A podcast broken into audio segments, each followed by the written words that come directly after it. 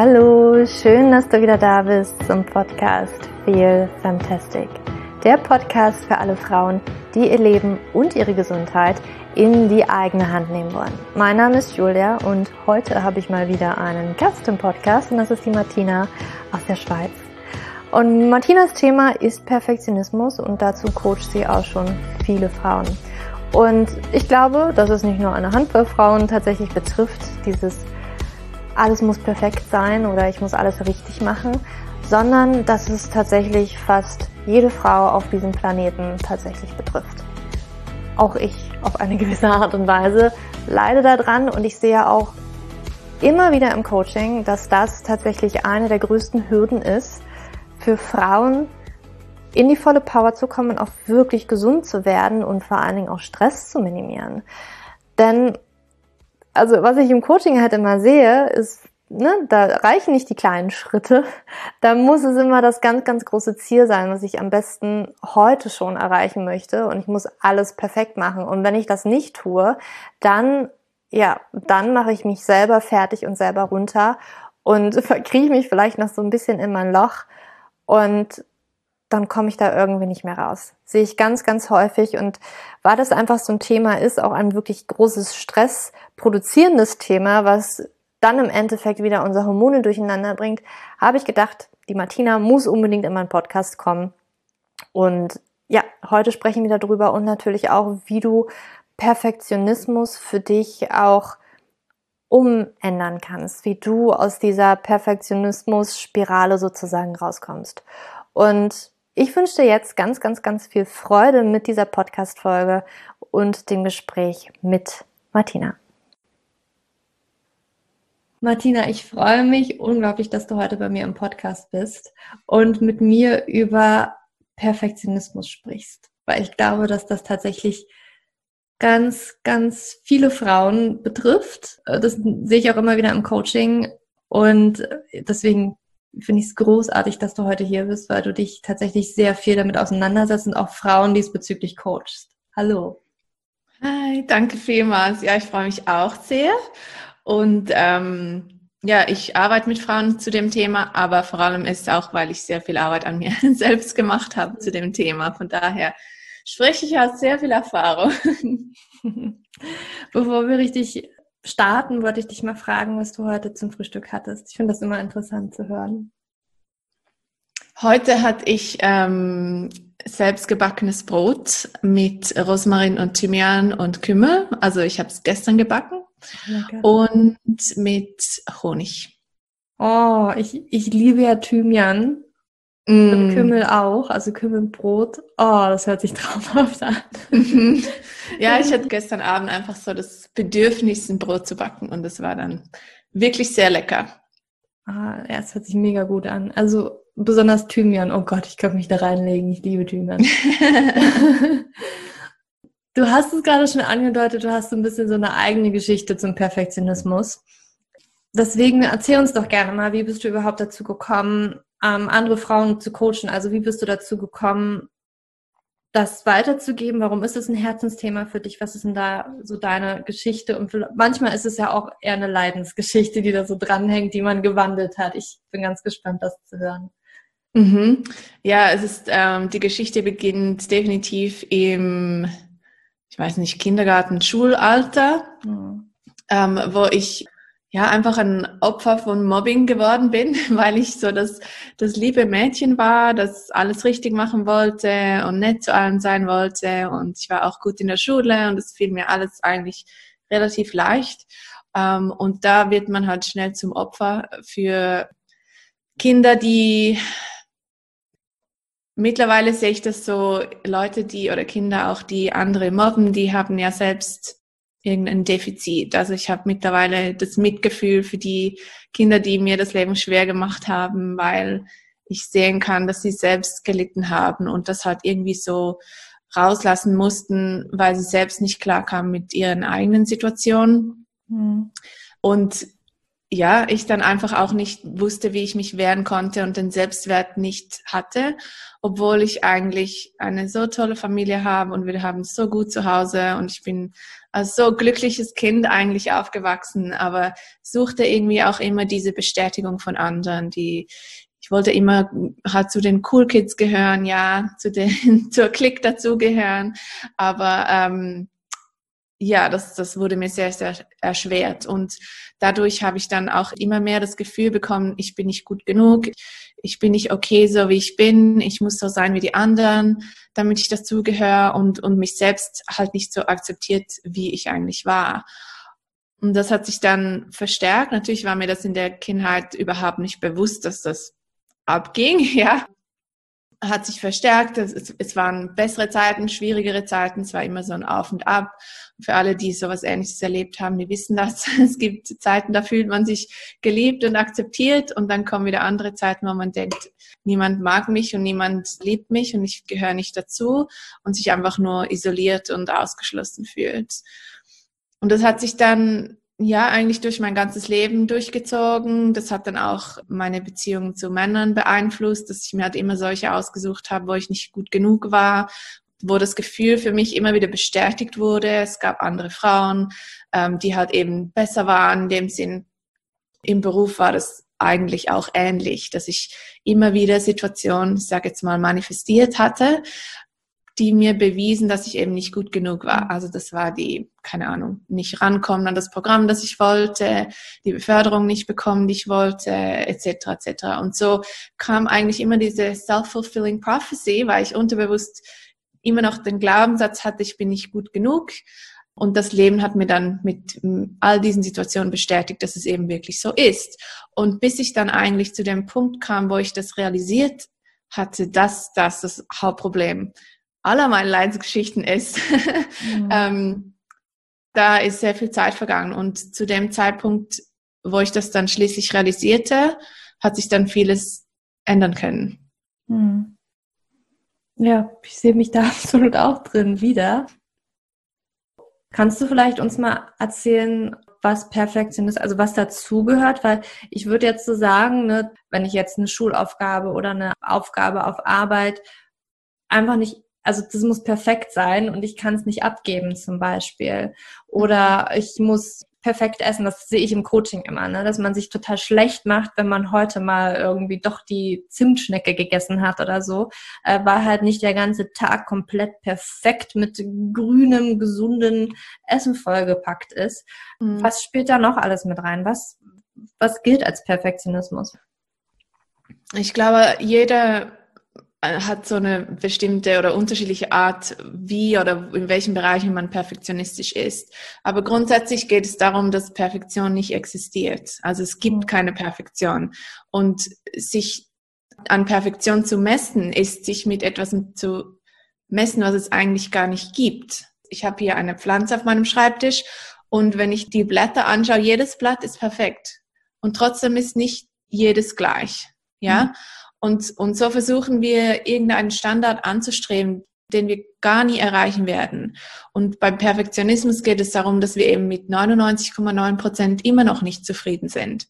Und das bedeutet, dass wir das Gefühl haben, es ist nicht gut genug. Das heißt, wenn ich jetzt heute nicht das ganze grüne Gemüse esse, dann bin ich nicht gut genug. Wenn ich meine Arbeit abgehe und vielleicht einen kleinen Fehler übersehen habe, dann bin ich nicht gut genug. Ja, und so messen wir uns mit etwas, mit einem Standard, der eigentlich, ja, unerreichbar ist.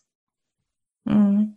Woher kommt dieser Standard? Setzen wir uns den selber oder kriegen wir den mit? Haben wir das, ja, gelernt? Ich glaube, es ist eine Mischung. Also bei mir persönlich war es definitiv so, dass ich halt versucht hatte, alles perfekt zu machen, um dann wie keinen Grund zu haben, damit mich jemand nicht mögen kann. Weißt du, wie ich meine? Mhm. Also ich versuche alles perfekt zu machen und dann, wenn ich alles perfekt gemacht habe, dann gibt es doch gar keinen Grund, mich nicht zu lieben. Und das war bei mir so der Ursprung. Es gibt aber natürlich, es kommt ein bisschen drauf an. Ich glaube auch viel kann von Eltern oder ähm, Lehrpersonen weitergegeben werden, wenn die Eltern ständig sagen, ja, das ist nicht gut genug oder das ist nicht schön genug oder du musst das noch anpassen und so weiter, dann kann das natürlich auch von den Eltern übergeben werden. Aber am Ende des Tages geht es eigentlich immer darum, dass wir etwas tun, um geliebt zu werden. Also egal was es ist, ja, wir essen das grüne Gemüse und dann lieben wir uns selbst. Wenn wir es nicht essen, dann lieben wir uns selbst eben nicht. Es geht mhm. immer um diese ähm, Gratification, ähm, diese Belohnung von ja. Liebe, in welcher Art auch immer. Mhm. Ja, ich kenne das. Also bei mir war das auch immer so. Also ich habe mich so ein bisschen in der Geschichte wiedergesehen. Ich war halt auch gut in der Schule aber bei mir war das irgendwie so, ich hatte da gar nicht in der Schule oder so den Anspruch, auch in, in der Uni nicht und im Studium nicht, da immer alles perfekt zu machen, sondern bei mir war das dann immer so eher auf diese Schiene, also auch über dieses Geliebtsein, aber eher mhm. so an Emotionen geknüpft. Also ich war auch immer lieb und brav. Es war mir auf einer Seite total egal, was andere von mir gedacht haben. Also ich habe halt nicht geraucht, äh, wenn irgendjemand da irgendwie über meine kleinen Ohren Witze gemacht hat. Das war mir irgendwie egal. Aber dann kam es halt da, dazu, ne, bei geliebten Personen zum Beispiel, ne, auch in der Familie, Freunden und so weiter. Da habe ich immer wieder gemerkt, da wollte ich halt auf keinen Fall negative Gefühle hervorrufen. Oder wenn ich halt gemerkt habe, oh, ich habe da irgendjemanden irgendwie vor den Kopf gestoßen. Das war immer für mich total unerträglich und ich konnte mit, mit, mit meinen eigenen negativen Gefühlen nicht umgehen und also negativ in Anführungszeichen, was ist negatives Gefühl?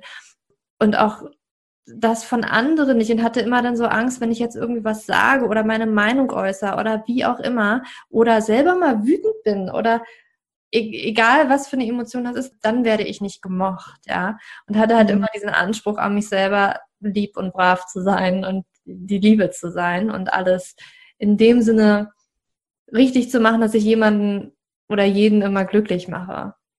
Mm. Ja, ich sage auch immer gern, Perfection is protection from rejection. Ja. Also wir versuchen uns da mit Perfektion eben zu schützen, dass wir abgelehnt werden. Und mhm. Perfektion in Bezug auf Gefühle ist halt keine Gefühle haben oder keine Gefühle zeigen. Ja, mhm. das ist definitiv etwas, was wir in unserer Gesellschaft einfach mitbekommen. Ja, Big Girls Don't Cry oder Jungs sollten nicht äh, weinen oder es ist doch gar nicht so schlimm, jetzt wein doch mal nicht.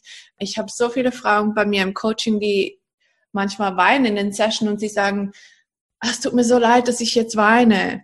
Mhm. Und das, soll, das sollte nicht sein. Wir sollten uns wohlfühlen können die, unsere Gefühle zu zeigen, weil es einfach menschlich ist. Ja, es ist menschlich, Gefühle zu haben und das unterscheidet uns von einem Roboter. Ein Roboter hat keine Gefühle und wir haben Gefühle und wenn wir diese unterdrücken, dann speichern wir die auch in unserem Körper und das wird einfach irgendwann, ja, es ist so eine große Last, die irgendwann unerträglich wird ja, es platzt dann irgendwann. Und wenn es halt irgendwie nicht durch einen Gefühlsabbruch ist, der dann doch irgendwann mal kommt, dann, mhm. ja, habe ich auch die Erfahrung gemacht, dass man das körperlich auch merkt, wie du das auch schon angedeutet hast, ne? dass man krank wird tatsächlich auch. Mhm. Oder Verspannungen hat oder irgendwelche Schmerzen hat oder. Ja, ja. Es, es, kann verschiedenes sein. Also man sagt ja oft äh, zum Beispiel, ähm, dass man die Last auf der Schulter trägt. Also wie du mhm. gesagt hast, das Verspannung. Ich arbeite sehr viel mit Chakras und das Sakralchakra ist so das, das zweite Chakra ist so ein Energiezentrum in unserem unteren Bauch, wo wir eben extrem viele Emotionen auch speichern und das kann zu jeglichen Symptomen führen, wie zum Beispiel Verdauungsprobleme, Unfruchtbarkeit, Unbeweglichkeit in den Hüften und so weiter. Und wenn wir eben dieses, diese emotionale Last mit uns rumtragen, in unserem unteren Bauch sozusagen, dann blockiert uns das in allen anderen Bereichen auch, weil wir eben diesen Energiefluss im Körper gar nicht mehr haben. Mhm. Ja. Ja, ich habe mich damit auch ein bisschen beschäftigt. Ähm, es ist spannend, dass du das mit den Chakren auch in Verbindung bringst. Ist es besonders das Sakralchakra oder sind hier noch andere Chakren, wo mal eine Blockade vorkommen kann? Ja, auf jeden Fall. Also ich würde sagen, Sakralchakra vor allem wegen der Emotionen. Mhm. Emotionen wie aber auch Trauma, zum Beispiel das Trauma von mir von ähm, vom Mobbing von der Kindheit ist ein Thema, mhm. das ich sehr, sehr lange und sehr tief bearbeitet habe. Ja, eigentlich sämtliche emotionalen Erfahrungen. Es kann auch einfach nur eine Beziehung, die in die Brüche geht oder der Verlust von einer Person oder sowas, äh, dass wir im Sakralchakra speichern. Dann eben all die Emotionen, die wir nicht zulassen oder unterdrücken. Und dann definitiv drei Chakras noch zusätzlich. Das eine ist das Solarplexus, das dritte in unserem Magen-Rippenbogen-Bereich, wo es eben darum geht, die beste Version von uns selbst zu sein und auch diese Energie, also ich, ich sehe das Chakra wie so diese innere Sonne, die nach mhm. außen strahlt. Und die kann einfach nur strahlen, wenn wir, wenn wir die auch immer wieder auffüllen. Also zwar nicht so wie die Sonne in unserem Sonnensystem, die einfach jeden Tag scheint, sondern wir müssen die immer, immer wieder aufladen. Ja, wir müssen Grenzen setzen zu anderen Menschen oder zu Situationen oder bei der Arbeit und unser Energiezentrum wirklich schützen, das dafür da ist, uns aufzuladen. Ja, diese innere, dieses innere Licht auch aufzuladen regelmäßig. Dann das Herzchakra, die Balance zwischen Geben und Nehmen. Ich sehe das bei sehr, sehr vielen Perfektionistinnen, dass sie Overgivers sind oder People Pleaser, wie man im Englischen sagt. Und das kann bei der Arbeit sein, dass man Überstunden macht die ganze Zeit, dass man immer alles fertig macht, obwohl eigentlich alle anderen schon nach Hause gehen. Ja, und wieso eben diese Grenzen auch nicht setzen kann. Also Overgivers bei der Arbeit. Es kann sein, dass dass vielleicht ähm, alle anderen Menschen in deinem Leben wichtiger sind als du selbst. Das heißt, du kümmerst dich immer erst um deinen Partner, die Kinder, die Familie und dann, wenn irgendwann noch bisschen Zeit da ist für dich selbst, dann nimmst du dir das bisschen Zeit. Also dass, dass diese Balance zwischen dem Geben und dem Nehmen, die stimmt oft nicht. Dass wir eben viel zu viel geben. Und es ist ja nicht schlecht, wenn wir gute Arbeit leisten und uns um unsere Mitmenschen kümmern. Das ist ja alles super. Aber die Frage ist, auf, auf welche Kosten wir das machen. Und ja. ich sage auch immer, you can't give from an empty cup. Also wenn dein, dein Glas oder deine Tasse leer ist, dann hast du nichts mehr zu geben. Ja, das ist dann, wenn du keine Energie hast und dich ausgelaugt fühlst, und du dich mal mit deinen Freunden oder deiner Familie triffst, was, was bringst du denn für eine Energie in dieses Treffen rein? Ja, das ist ja dann nicht mehr diese Liebe und dieses schöne Gefühl, dass wir füreinander da sein können. Wir kommen ja da so, wir robben uns da ja bildlich gesehen zum Treffen hin, wo wir gar keine Energie wirklich haben, die da reinzustecken. Und darum ist es so wichtig, diese Balance zwischen dem Geben und dem Nehmen herzustellen. Und das ist zum einen was gebe ich anderen und was fordere ich von anderen auch ein. Mhm. Und zum anderen auch, was gebe ich mir selbst. Es geht nicht immer um die anderen Menschen, sondern auch, wo gebe ich mir selbst überhaupt nichts? Was kann ich für mich selbst tun, um auch mich selbst mal an erste Stelle zu stellen? Mhm. Das, das wäre dann noch das Halschakra. Ja. Beim Halschakra geht es darum, für sich einzustehen und zu sagen, was man braucht, was man möchte, wie man sich fühlt, eben auch, also diese Emotionen auszudrücken, Grenzen zu setzen und zu sagen, hey, es tut mir leid, heute Abend kann ich mich nicht mit dir treffen, ich brauche einen Abend für mich, was auch immer. Einfach diese, diese innere Wahrheit auszusprechen und nicht Angst vor dieser Ablehnung zu haben, wenn wir das tun. Hm. Das fällt ja nun vielen total schwer das tatsächlich mhm. zu machen, da wirklich mal Nein zu sagen, Grenzen zu setzen. Ja. Oder ähm, auch dieses schlechte Gewissen beiseite zu schieben oder einfach erstmal überhaupt nicht mehr zu haben, wenn ich mich mal an erste Stelle setze. Da sehe ich viele, die tatsächlich ein Problem haben, wo fange ich dann an, wenn ich das gerne auflösen möchte? Mhm. Ja, also ich glaube, der, der, der wichtigste Punkt ist, dass du der wichtigste Mensch in deinem Leben bist. Auch wenn deine Familie und Freunde und Kinder auch wichtig sind, du bist trotzdem die Person, die du an erste Stelle setzen solltest. Genau aus dem Grund, wie ich gesagt habe, mit der Tasse. Ja, wenn deine Tasse leer ist, darum ist Self-Care auch nicht selbst, selbst äh, wie sagt man, selfish. Hm. Ähm, selbst ähm, egoistisch. Egoistisch, genau. Weil es geht ja nicht darum, ah, ich brauche jetzt nur die Zeit für mich, weil ich einfach nur für mich sein will, sondern ich lade mich ja auf, dass ich dann die beste Version von mir für dich sein kann. Ja, für dich, für, für meine Familie, für, für meine Kinder und so weiter. Und, und das ist eben genau das Gegenteil von egoistisch. Wir machen das ja, wir laden uns auf, damit wir unser Licht nach außen tragen können und eben diese glowing version of us sein können, ja. Und ich glaube, das beginnt mit Self-Care und Self-Care ist definitiv mehr als einfach nur Gesichtsmasken und ein Bubble Bath am Abend zu nehmen oder ein Glas Champagner zu trinken, aber es ist halt etwas sehr Individuelles. Und ich glaube, es geht hier vor allem darum, rauszufinden, was, was passt für dich. Ist es, was kannst du jeden Tag tun, um dir ein bisschen Zeit für dich zu nehmen? Ich sage immer, wenn du nicht, wenn du keine fünf Minuten hast, dann hast du kein Leben. Hm. Und was du in diesen fünf Minuten machst, ist eigentlich egal, solange es etwas ist, was dich auflädt und dir gut tut. Ob das jetzt ist, auf der Couch zu sitzen und aus dem Fenster zu schauen oder fünf Minuten Spaziergang oder eben doch ein Bubble Bath oder eine Gesichtsmaske oder eine Meditation oder einfach ein paar Atemübungen zu machen. Das ist eigentlich egal. Aber irgendwo muss man einfach mal beginnen und es beginnt mit fünf Minuten. Und wenn fünf Minuten zu viel sind, dann startest du eben mit zwei Minuten oder drei Minuten. Und dann kannst du das so aufbauen und immer weiter, ja, immer ein bisschen mehr Zeit für dich investieren. Und einfach diese Zeit auch nutzen, um sich mit dir selbst zu verbinden. Ich glaube, das ist so ein großes Thema bei vielen, dass wir mit allen anderen verbunden sind, auf Social Media, auf Instagram, der Arbeit, da ein Chat, dort ein Chat und Calls und weiß ich was. Aber mit uns selbst setzen wir uns sehr wenig auseinander. Und genau diese fünf Minuten sind eigentlich dafür da, um den ersten Schritt zu machen, um mal zu sehen, okay, ich bin, ich bin ja auch noch da. Was kann ich eigentlich für mich noch machen heute? Hm. Ja, total toll.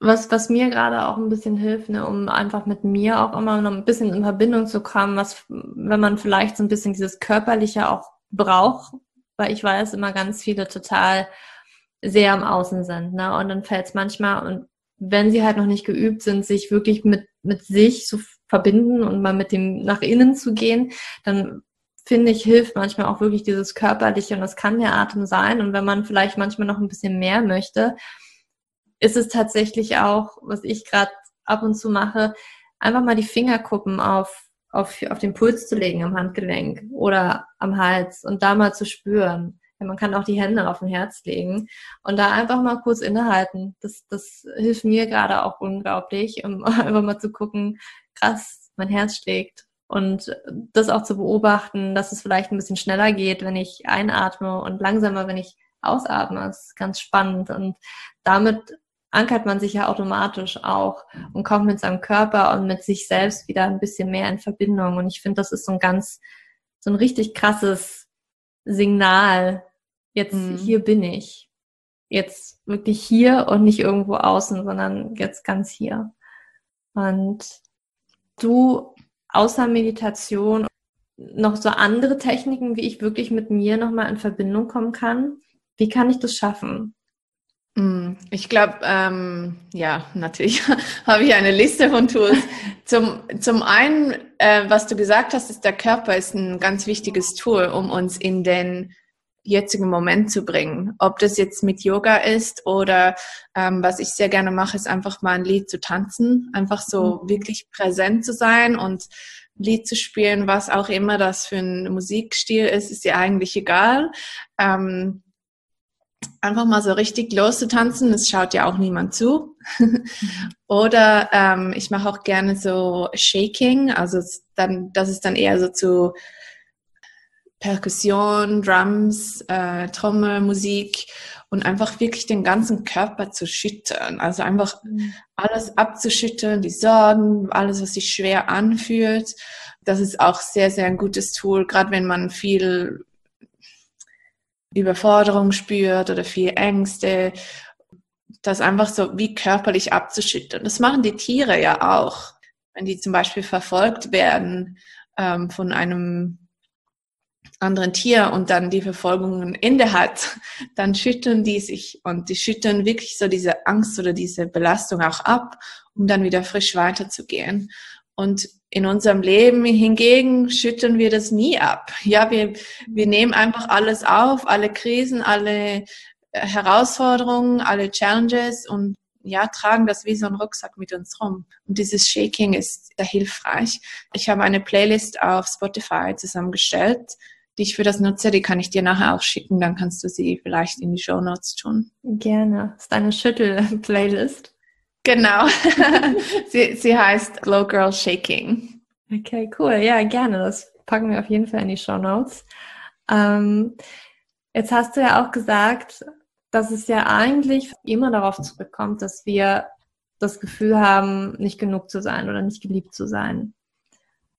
Aber in den meisten Fällen ist es uns ja gar nicht klar, dass da eigentlich das Gefühl da ist oder dass eigentlich dieser Auslöser von dem allen ist, was wir im Außen versuchen zu tun, um mhm. eigentlich dieses Gefühl zu, zu füllen. Wie komme ich dann dahin, da überhaupt mal da rein zu tappen? Ja, was ist es denn? Warum habe ich dann dieses Gefühl? Hast du da vielleicht einen Tipp für uns? Ja, meine Lieblingspraxis dafür ist Journaling, sich einfach alles aufschreiben.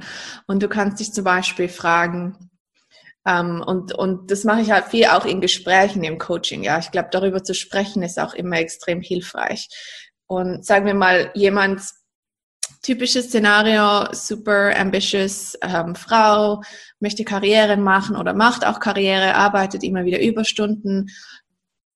Und dann würde ich ihr die Frage stellen, okay, wieso machst du Überstunden? Und das, das ist eine Frage, die du zum Beispiel in deinem Journal aufschreibst und dann beantworten kannst. Wieso arbeite ich Überstunden? Hm. Dann schaust du, was rauskommt. Was passiert, wenn ich die Überstunden nicht machen würde? Oder was passiert, wenn ich pünktlich, einfach mal pünktlich nach Hause gehen würde? Was würde passieren? Ja, da, dass wir uns auf Fragen stellen wie, was, was wäre das Schlimmste, was passieren würde? Vielleicht mein Jeff sagt, äh, du, ich erwarte von dir, dass du jeden Tag zwei Überstunden machst. Kann ja sein. Aber vermutlich wird der Chef das nicht sagen und wir haben einfach diese Erwartung an uns selbst oder erzählen uns diese Geschichten, was dann passieren könnte, was eigentlich realistisch gesehen gar nicht passieren wird. Mhm. Ja. Ähm, dann vielleicht als nächste Frage, was kann ich tun, damit ich nicht jeden Tag Überstunden leisten muss? Und das Wichtige beim Journaling ist, dass man das nicht mit dem Bewusstsein macht. Also nicht versucht, irgendwie analytisch die Frage zu beantworten, sondern einfach mal drauf losschreiben mhm. kann. Hm, ich würde mich auch fragen, wie fühlt es sich an, jeden Tag Überstunden zu machen? Wie mhm. fühlt sich das an? Und wie würde ich mich fühlen, wenn ich jeden Tag pünktlich nach Hause gehen könnte? Ja, das wäre bestimmt äh, ein Gefühl der Erleichterung oder Freiheit oder sowas. Mhm. Sagen wir, jetzt mit diesem Beispiel auch, wo sonst erlaube ich mir nicht, mich frei und leicht zu fühlen? Wo sonst in meinem Leben? Und so weiter. Es gibt so viele spannende Fragen. Das kommt auch immer so ein bisschen auf das Thema drauf an, bei dem man gerade struggelt. Aber ich glaube, Journaling ist eine sehr, sehr gute Taktik, um dieses Gespräch mit sich selbst zu führen und auch mal schwarz auf weiß zu sehen. Ah, wirklich, das denke ich? das ist, also ich mache jeden Tag Überstunden und das fühlt sich sehr schwer und, und überfordernd an und das mache ich jeden Tag, ja. Wir sind ja so in diesem Trott, in diesem Hamsterrad drin, dass wir das eben gar nicht wahrnehmen. Und wenn man sich mal hinsetzt und sich gewisse Dinge aufschreibt, bekommt man plötzlich es ist wie so, die Schuppen fallen uns von den Augen. Hm. Ja, ich liebe Journaling auch. Ich habe das auch mhm. eine lange Zeit gemacht, habe es dann wieder ein bisschen ähm, fallen lassen, aber mache das jetzt auch wieder regelmäßig und das ist so unglaublich bereichernd und hilft einem wirklich weiter. Ich äh, empfehle das auch sehr, sehr gerne wirklich zu machen und sich da klar zu werden, was da los ist und was man wirklich denkt und was da mhm. abgeht im Kopf, weil wir da überhaupt nicht bewusst drüber sind oder achtsam auch sind, was wir wirklich jeden Tag denken. Ja, und so eine ganz, ganz einfache Übung auch, weil Perfektionisten oft auch dieses, diese Verbindung zu den Gefühlen gar nicht erst haben, also sehr oft gar nichts fühlen, ja, weil alle Gefühle schlecht sind und wir alles auf die Seite schieben. So eine ganz einfache Journaling-Übung, um in dieses Gefühl reinzukommen, ist zum Beispiel, sich einfach jeden Tag aufzuschreiben, wie fühle ich mich heute? Punkt. Also hm. natürlich die Frage dann zu beantworten, aber und einfach und es nicht zu akzeptieren, wenn ich sage, ich fühle mich gut oder ich fühle mich schlecht. Ja, das ist nicht genug. Es, es, muss spezifisch sein. Wie genau fühle ich mich? Und je mehr man das macht, umso mehr lernt man die verschiedenen Facetten von Gefühlen auch kennen und kann sie besser einordnen als einfach nur gut oder schlecht. Mhm. Das ist wirklich eine tricky Frage und ähm, würde ich da tatsächlich zurückdenken, wenn das jetzt bei mir zum Beispiel der Fall ist, ne? Und mhm. ich weiß es einfach nicht. Soll ich dann so lange, also es fällt ja manchen wirklich richtig schwer. Ich kenne das aus der Vergangenheit, das wirklich mit einer Pinnnadel festzupinnen, okay, gut und schlecht darf ich jetzt, ne, ich soll da ein bisschen tiefer gehen, aber es fällt mir so unglaublich schwer. Wie kann ich dann da an mein Gefühl ein bisschen näher rankommen? Mhm.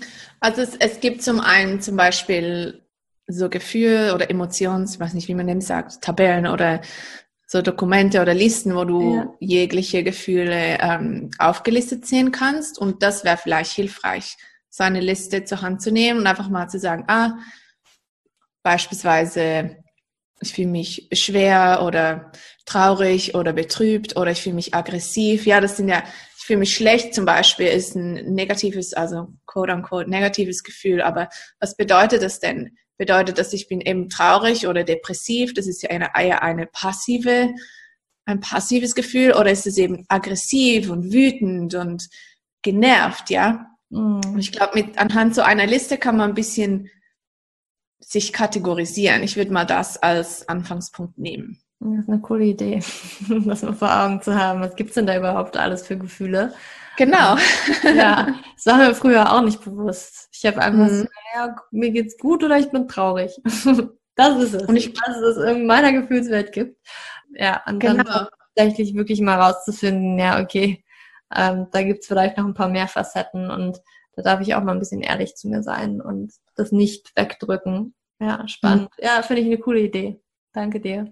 Ich glaube, gerade in dem Prozess ist auch wichtig, lieb mit sich selbst zu sein. Also das ist dann auch der Anspruch, an dem, den die Perfektionisten an sich selbst haben, ist dann, okay, ich muss jetzt mein Gefühl rausfinden. Ah, ich kann es nicht rausfinden. Ja, ich, ich, ich schaffe das nicht. Ich bin gut. Ich kann nicht mal meine Emotionen definieren und so weiter. Und da beginnt dann das Spiel wieder von neuem. Also ich glaube, dieser ganze Prozess, wie du gesagt hast, ist so wichtig, ehrlich zu sich selbst zu sein und Mitgefühl mit sich selbst auch haben in dem Prozess.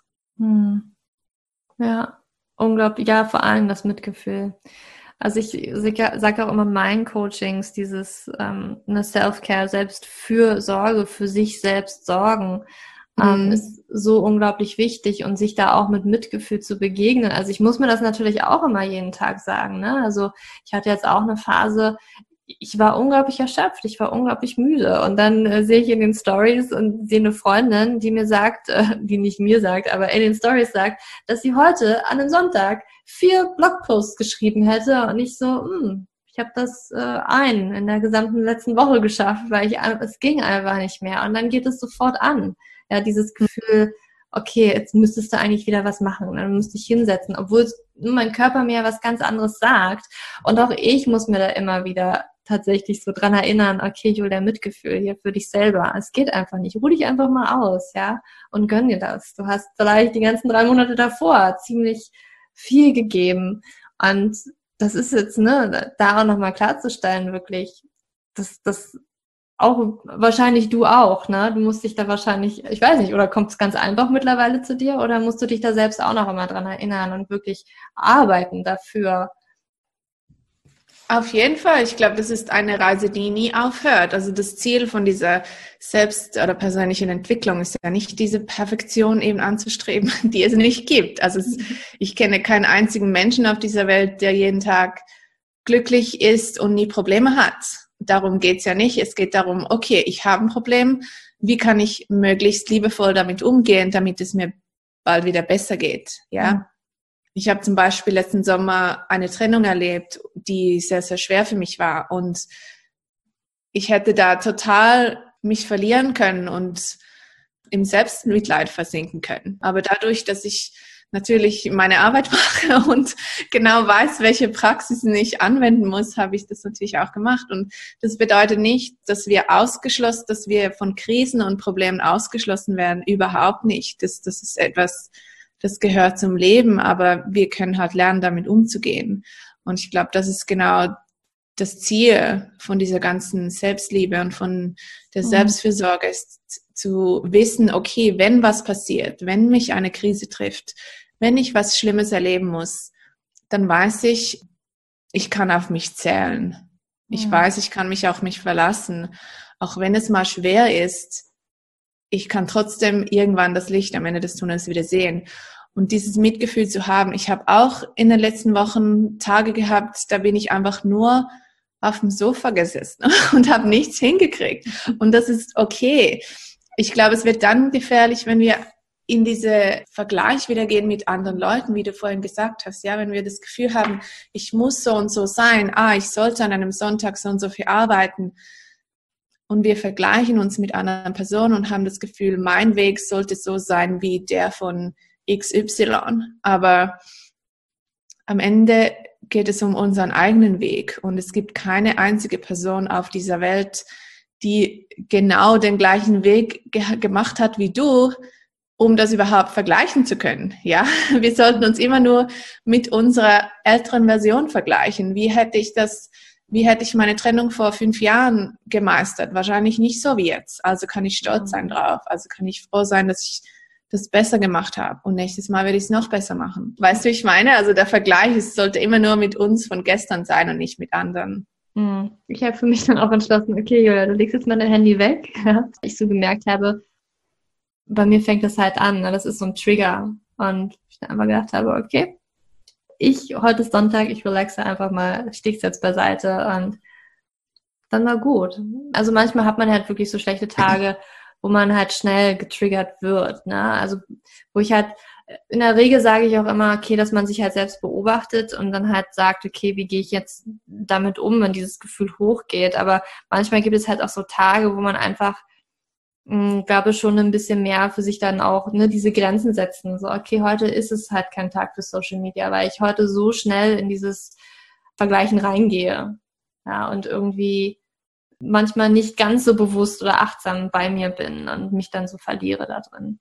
Und ja, ja genau. Ich hatte, ich hatte das auch vor ein paar Wochen mit dem Vergleich auf Social Media mit anderen und wie jetzt alle Coaches damit umgehen. Und ich glaube, am, am Ende, jeder geht halt anders mit Krisen um, ja. Mhm. Und, und die einen zeigen nur in ihre Highlights auf Instagram, eben die vier Blogposts und wie die entstanden sind, also welche Energie, das weiß man ja auch nicht. Und mh, mm, es gibt immer wieder Situationen, die uns triggern, aber wie du gesagt hast, geht es ja um die Grenzen zu setzen und auch einzusehen, okay, ich lasse mich triggern. Also ich hatte Tage, da war ich zum Beispiel acht bis zehn Stunden am Handy, also nicht bewusst, aber wenn ich die Statistik anscha anschaute, war das schon ziemlich schockierend und es ist kein Wunder, dass ich mit so vielen Stunden am Handy mich nachher ängstlich und überfordert fühle und mich vergleiche mit all den Leuten, und all den Stories, die ich geschaut habe, ja. Und ich habe das ja eben auch zugelassen. Es ist ja nicht ein Zufall, dass ich zehn Stunden am Handy war. Das habe ich ja selbst so entschieden, eben mhm. unterbewusst oder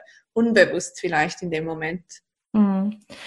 Ja, das, wo du das sagst, ne, das ist natürlich auch Selbstverantwortung zu übernehmen und sich dann auch genau. klar zu werden, ne, das sind jetzt auch nicht die anderen, die das mit mir machen, sondern es, ich nehm, übernehme jetzt die Antwort, Verantwortung dafür, wie du das gerade so schön gesagt hast, ich habe ja die zehn Stunden an meinem Handy gesessen und nicht mhm. die anderen haben das mit mir gemacht und mir das aufgezwungen. Ähm, das, also das war für mich die letzten Tage so ein bisschen so ein nochmal Selbstverantwortung zu übernehmen und da, ne, das kann ich nicht abgeben. Genau, ja. und das ist auch wieder Solarplexus. Ja, diese Grenzen zu setzen und zu schauen, okay, was muss ich tun, um mein eigenes Licht zu bewahren, um mhm. sicherzustellen, dass ich das, dass ich das nicht auslösche, ja, weil mhm. uns diese, Impulse von außen einfach so, so sehr beeinflussen. Ja. Aber zehn Stunden ist echt krass, 18 Stunden. Kennst du dieses Gefühl, wenn du irgendwie zu lange auf dem Bildschirm geguckt hast, wo dich am Ende des Tages so richtig bläh fühlst? So, okay, du warst heute irgendwie gar nicht draußen und ja, das hatte ich, hatte ich glaube auch an diesem Tag, wo ich dann dachte so, okay, Julia, also der Tag heute, nee, sage mal. ja, also ich habe ich hab das oft, äh, wenn ich irgendwie prokrastiniere auch, weil ich irgendwelche Dinge rausschiebe, die ich eigentlich machen sollte und dann halt immer mal schnell zum Handy greife und schnell WhatsApp und Instagram und alle Apps checke, ohne irgendwelchen Intention und ohne, ja, ohne positiven, äh, ohne positives Resultat. Aber was mir sehr hilft, ist, äh, die Social Media Zeit einzuschränken. Allgemein die Handyzeit, also die Bildschirmzeit habe ich eingeschränkt mhm. von 12 Uhr mittags bis 8 Uhr abends. Also ich bin eigentlich vor 12 Uhr mittags selten irgendwo auf Instagram oder mhm. in E-Mails habe ich sowieso nicht mehr auf dem Handy. Ich auch nicht. das ist, ähm, war lebensverändernd. Ja. Und ja, die Instagram-Zeit einfach so einzuschränken, wie es Sinn macht. Also wenn ich jetzt sagen würde, ja, ich, ich zwinge mich jetzt nur 30 Minuten am Tag zu machen, das wäre jetzt für mich nicht realistisch, weil ich es auch zum Arbeiten brauche. Aber eine Zeit, wo ich sagen kann, okay, ich glaube, ich habe momentan 90 Minuten oder so. Das kann ich verantworten. Ich weiß, da kann ich kommunizieren mit meinen Leuten, da kann ich was posten. Ähm, aber ich bin trotzdem nicht ständig irgendwo irgendwelche Dinge am Anschauen, die mich dann wieder in andere Profile verlinken, die wieder andere Profile verlinken und so weiter. das ist ein guter Tipp. Ja, ich glaube, ähm, ich habe meine Bildschirmzeit zwar begrenzt, aber ich darf sie wahrscheinlich noch ein bisschen verringern. Ähm, ja. Ich, ich glaube, es ist auch so ein Prozess. Also ich habe angefangen mit 9 Uhr morgens bis 9 Uhr abends, glaube ich. Dann habe ich gesagt, okay, also vor 10 will ich eigentlich nicht auf Instagram sein. Und jetzt kürzlich habe ich es auf 12 Uhr ähm, geändert und es, es fühlt sich einfach super an. Ähm, mhm. Man muss halt auch da wieder liebevoll mit sich sein und nicht radikal und das Gefühl haben, okay, ab morgen mache ich nur noch äh, 20 Minuten Instagram und wenn ich das nicht einhalte, dann fange ich wieder vorne an. Ja. Ja, ich mache das neuerdings auch, dass ich so mein Handy ganz, ganz lange am Morgen auch auslasse und einfach mir den Morgen gönne. Bis, naja, bis zwölf schaffe ich nicht, aber bis zehn. ich habe auch am Wochenende mein Handy praktisch nur ausgeschaltet gehabt und gar nichts groß gemacht und ich fühlte mich am Sonntagabend wie neu geboren und ich hatte mhm. Ideen und ich war kreativ und habe einfach auch einen Tag gar, gar nichts gemacht und es fühlte sich so gut an. Und es hat mir einfach wieder gezeigt, wie, wie sehr unser Gehirn einfach auch beeinflusst wird von all diesen Impulsen die ganze Zeit. Mhm. Wie, wie fest wir da in allen ganz verschiedenen Leben leben, statt eigentlich in unserem eigenen.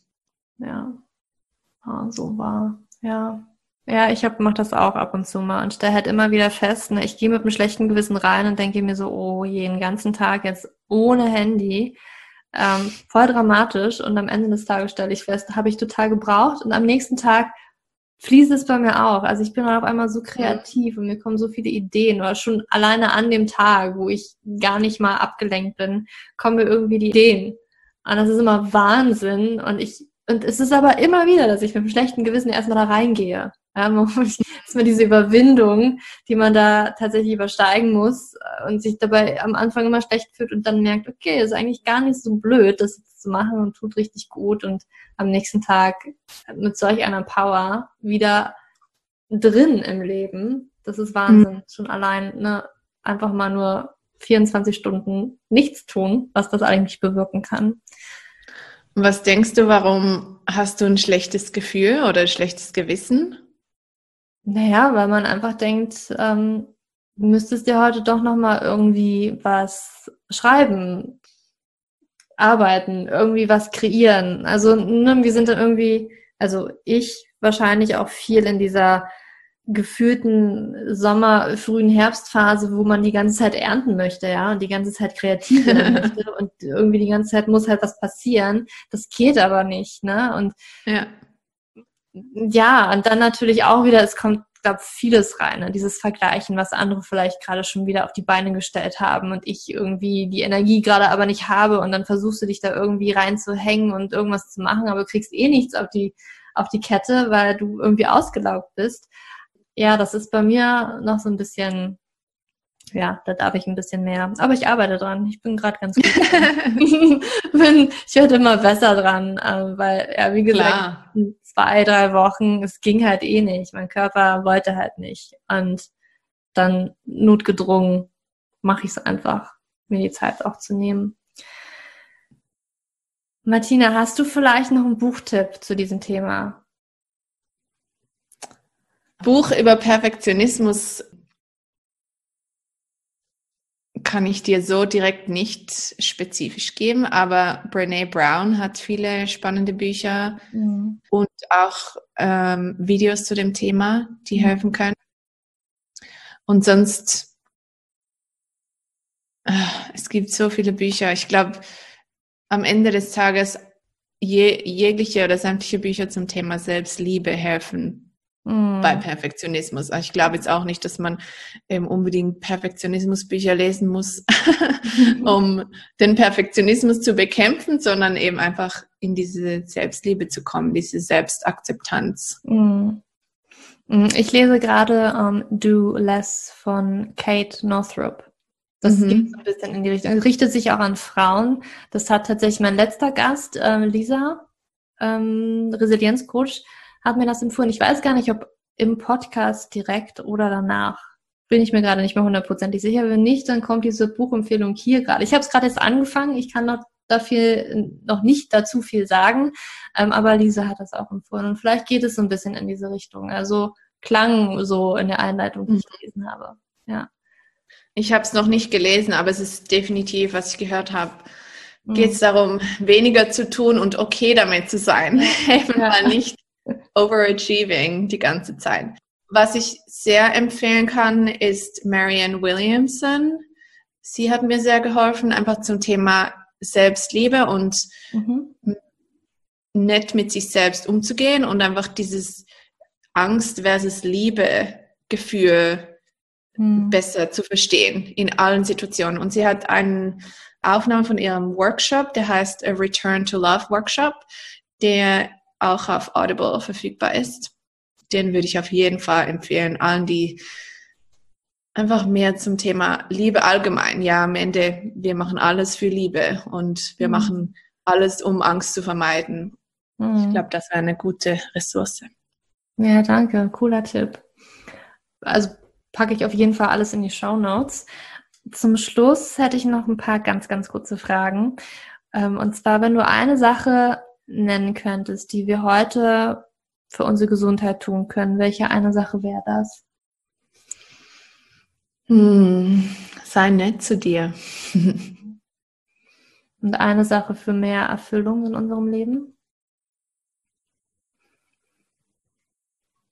Ich glaube, ich würde sagen Journaling, um rauszufinden, wie fühle ich mich momentan und wie möchte ich mich fühlen und was möchte ich überhaupt? Oder jetzt im Bezug auf Erfüllung, was würde mich erfüllen?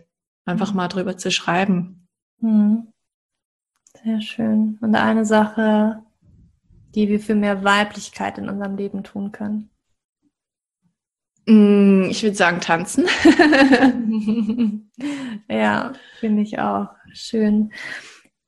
Gibt es noch etwas, was du unbedingt uns mit auf den Weg, Weg geben möchtest? Mm, ich würde sagen, ein Reminder, dass du gut genug bist, so wie du bist. Mhm. Und du dich nicht verändern musst und du dich nicht anpassen musst, um irgendjemandem zu gefallen, sondern einfach dich daran zu erinnern, dass du gut genug bist. Ja, danke dir. Was können wir denn für dich tun? Ähm, es wäre schön, wenn wir uns auf Instagram connecten würden. Ich bin Wo finden als, wir dich denn? Äh, Martina Glows auf Instagram. Ähm, meine Website ist martinafink.com und ich habe auch eine neue Meditation, die ich eben aufgenommen habe zum Thema Empowered Woman. Und in dieser Meditation geht es darum, einen Tipp zu bekommen von der besten Version von dir selbst. Und ich glaube, das wäre sehr, sehr hilfreich, gerade auch für all die Themen, die wir besprochen haben. Hm, total schön. Und du hast auch einen Podcast, allerdings auf Englisch, oder? Genau, ja. Wie heißt der? Der heißt The Glow Life Podcast. Und du warst oder bist auch bald drauf sein. ja, wir verlinken auf jeden Fall alles zu dir und wo wir dich finden in den Show Notes. Und ja, ich danke dir auf jeden Fall, dass du heute Gast bei mir warst und dass wir über gut genug sein, Perfektionismus und so weiter gesprochen haben. Ich finde das ein unglaublich wichtiges Thema und das wirklich, ich glaube, jede Frau, mit der ich bisher gesprochen habe, hat tatsächlich damit eigentlich, also das ist das unterliegende Problem, sage ich jetzt mal ganz oft so, ne? Bei vielen, ja. Das liegt tatsächlich unter allem drunter und deswegen danke dir, dass du dir die Zeit genommen hast, heute mit mir darüber zu sprechen. Danke dir, dass ich dazu beitragen durfte. Wow. Ja, Perfektionismus. Also du siehst, das hat tatsächlich ganz, ganz viele verschiedene Facetten und auch ich habe halt früher immer gesagt, ich ja, ich glaube, ich bin gar nicht so perfektionistisch. Ne? Ich äh, arbeiten, das fiel mir nie schwer, das irgendwie abzugeben und ich habe irgendwie gar nicht so auf dem Schirm gehabt, dass Perfektionismus auch einfach das sein kann, anderen immer zu gefallen. Klar, das ist auch eine Art von Perfektionismus und auch ich wie du ja gehört hast, hatte damit auch immer sehr zu kämpfen und habe sicherlich auch heute noch. Das ist jetzt sicher ein Prozess, durch den man durchgehen darf. Ne? Und vielleicht ist es auch immer so ein Bergauf und Bergab. Und man muss sich einfach nur bewusst sein, dass das tatsächlich in einem im Kopf tatsächlich abläuft. Und ja, ich hoffe, diese Podcast-Folge hat dir gefallen und du konntest für dich ganz viel daraus mitziehen und vor allen Dingen auch, was du für dich machen kannst, um nicht die ganze Zeit alles perfekt machen zu wollen, ne? weil das perfekt gibt es nicht, wie du gehört hast. Perfekt gibt es einfach nicht. Deswegen schieb dieses Konzept beiseite und sei einfach nur Mensch, mach Fehler und aus diesen Fehlern lernt man. Ganz easy peasy sozusagen. Ich wollte dir noch sagen, dass ich jetzt nicht nur auf Instagram zu finden bin, sondern seit neuestem auch mich ein wenig auf Pinterest versuche. Ich habe die Plattform vorher noch gar nicht so viel verwendet, aber ich finde das eine total schöne Plattform. Also ich habe mir die immer angeguckt und dachte so, oh ja, ganz visuell und ist total, gefällt mir sehr. Und deswegen habe ich mir überlegt, versuche mich da auch so ein bisschen, mich damit auseinanderzusetzen mit dieser Plattform, weil das Schöne ist, ich kann nicht nur meine eigenen Inhalte teilen, sondern ich kann auch einfach von anderen Leuten und Experten auch ihre Sichtweise auf zum Beispiel P2S teilen. Und komm mich da gerne besuchen, abonniere da oder follow me oder folge mir. Ich glaube, so heißt das auch bei Pinterest. Und ja, guck dir an, was ich bis jetzt gemacht habe. Äh, schreib mir auch gerne eine E-Mail oder eine Nachricht und sag mir, ähm, was dir gefällt, was dir vielleicht nicht so gefällt. Und ich hoffe, diese Podcast-Folge, wie gesagt, hat dir gefallen. Hinterlass mir gerne eine 5-Sterne-Bewertung bei iTunes und wenn du Fragen oder Anregungen hast, dann schicke mir gerne eine E-Mail. Das findest du alles auch unten in den Show Notes. Auch was wir alles heute besprochen haben, findest du alles in den Show Notes. Und ich wünsche dir jetzt noch einen wunderschönen Tag oder Abend, wann auch immer du diese Podcast-Folge hörst. Und für dich umarmt, deine Julia.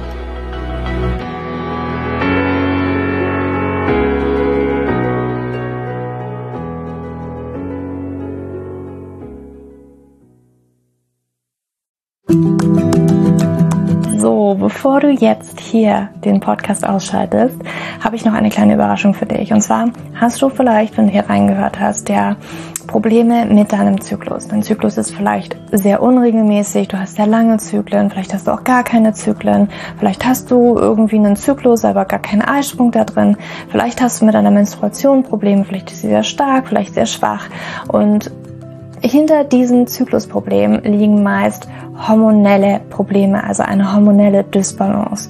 Und ich habe herausgefunden, dass es meist vier Haupthormondysbalancen gibt. P2S, hypothalamische Amenorrhoe, Schilddrüsenunterfunktion oder Nebennierenschwäche, die hinter diesem Zyklusproblem, hinter deinem Zyklusproblem stecken könnten. Und ich habe einen Online-Test entwickelt, der ist komplett kostenlos, der kostet dich 0 Euro, den du einmal für dich ausfüllen kannst online und dann eben ganz bequem in dein E-Mail-Postfach die Hormonstörung oder die Hormondysbalance das Ergebnis bekommst, was auf dich wahrscheinlich eher zutrifft, um dich eben in diese richtige Richtung zu stupsen. Denn es ist so wichtig, dass wir wissen, was liegt denn eigentlich hinter meinem Zyklus Dysbalancen? Warum bleibt meine Periode aus? Die Ursachen können so unterschiedlich sein, aber je nachdem, was wirklich die Ursache ist, dürfen wir auch immer ein bisschen anders daran gehen. Ja, das heißt, wenn ich P2S habe, dann äh, bringt mir nicht so viel, wenn ich hypothalamische Amenorrhoe-Dinge tue.